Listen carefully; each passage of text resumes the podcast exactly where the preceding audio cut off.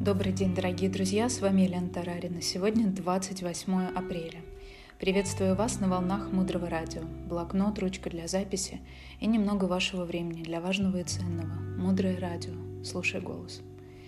Сегодня я подробнее вам проясню историю, которую мы слушали вчера о семье Ваклок и Богдак.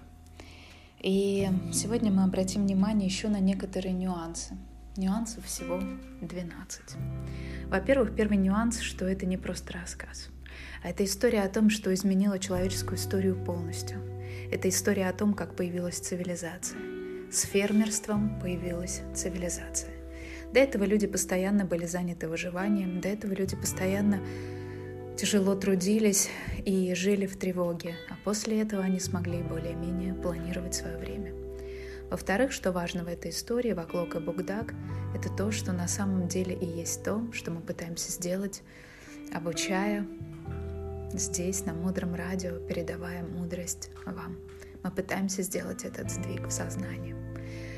Третий нюанс – это сдвиги парадигмы. На самом деле точно такой же большой прыжок, который произошел в свое время от суеверия к науке. Прыжок Следующий – это от науки к четырем шагам, к использованию системы семян. Можно сказать, переход от понимания, как это происходит, к пониманию, почему это происходит.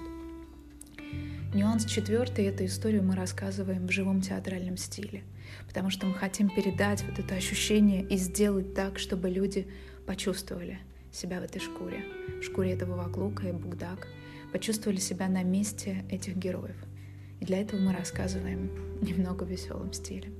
Следующий нюанс нужно подчеркнуть, что цивилизация была бы невозможна без этого изобретения. Потому что без этого изобретения люди бы вынуждены были каждый день заниматься выживанием. Постоянно заниматься выживанием. И если вы занимаетесь все время выживанием, вы не можете продвинуться в каком-либо аспекте духовного пути. Далее. Изучая эту историю, сделайте так, чтобы люди почувствовали себя этими героями. Когда внезапно, внезапно люди понимают ручку и начинают действовать по-новому, начинают применять то, о чем мы говорим в своей жизни, они испытывают ощущения, которые очень похожи на ощущение того, что чувствовал вокруг, когда понял, что рис можно посадить. Следующий нюанс о взаимоотношениях вокруг и Богдак, то есть его жены. Узнать самому что-то, какое-то озарение получить самому проще, чем убедить в этом кого-то другого. Обратите внимание на то, какое сопротивление появляется у жены Ваклока, о том, что она насмехается над ним в какой-то степени. И это нужно пережить. Далее следующий нюанс – это о жертве. В некотором смысле вот эта пригоршня риса, которая прямо сейчас может быть съедена, а вы эту готовую еду разбрасываете на землю. Это на самом деле то, что постоянно делают фермеры. Они никогда не съедают всю картошку, которую в этом году выкопали. Всегда есть запас посадочного материала. Точно так же деньги и какие-либо другие ресурсы, время, например. То, что у нас есть необходимо, это жертва для того, чтобы получить потом больше.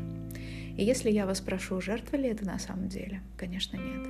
Потому что если мы понимаем, откуда приходит мир, и тогда нет никакого другого способа получить еще что-то, кроме как пригоршни риса, получить снова, кроме как его посеять. Далее. Очень важный нюанс – люди, которым вы расскажете эту историю, с кем, с кем вы ею поделитесь, кого вы пригласите на мудрое радио, они такие же ваклоки. Но на каком этапе ваклоки? На том этапе, когда еще, может быть, не осознали, что рис можно садить. И можно освободить себе очень много времени.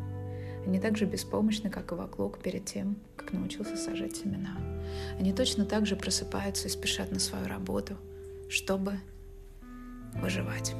Как вы думаете, что является синонимом или, можно сказать, напоминанием, напоминает лес, в котором искал пропитание своей семье каждый день вокруг? Это наши города, друзья. Если вы где-нибудь в Киеве выступаете, вы можете сказать, что мы, друзья, вот таким образом каждый день выходим на работу, на охоту, как на собирательство в наш лес, который мы называем Киев, Лондон, Москва, Париж. И точно так же мы безнадежно, как и вокруг, отчаянно пытаемся вместе ежедневного пропитания найти деньги, здоровье, отношения – Следующий нюанс. Он о том, как вам чувствуется быть этими первыми фермерами, то есть первыми людьми, которые увидели и поняли. Обратите внимание, кстати, вот на это вот сопротивление его жены и сложность ее убедить в том, что это работает, и на, на смешке на первых этапах. В какой-то момент жена начинает доверять своему мужу. И только в момент, когда она видит его успехи, она верит до конца.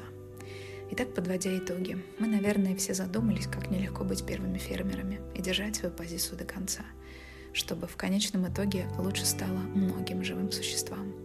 И на что похожа ситуация, которой мы можем заменить обычное неправильное мышление? На систему четырех шагов. Дальше глубже. Оставайтесь с нами на волнах Мудрого Радио. Мудрое Радио. Жить на глубине. С вами была Елена Тарарина. До встречи в эфире.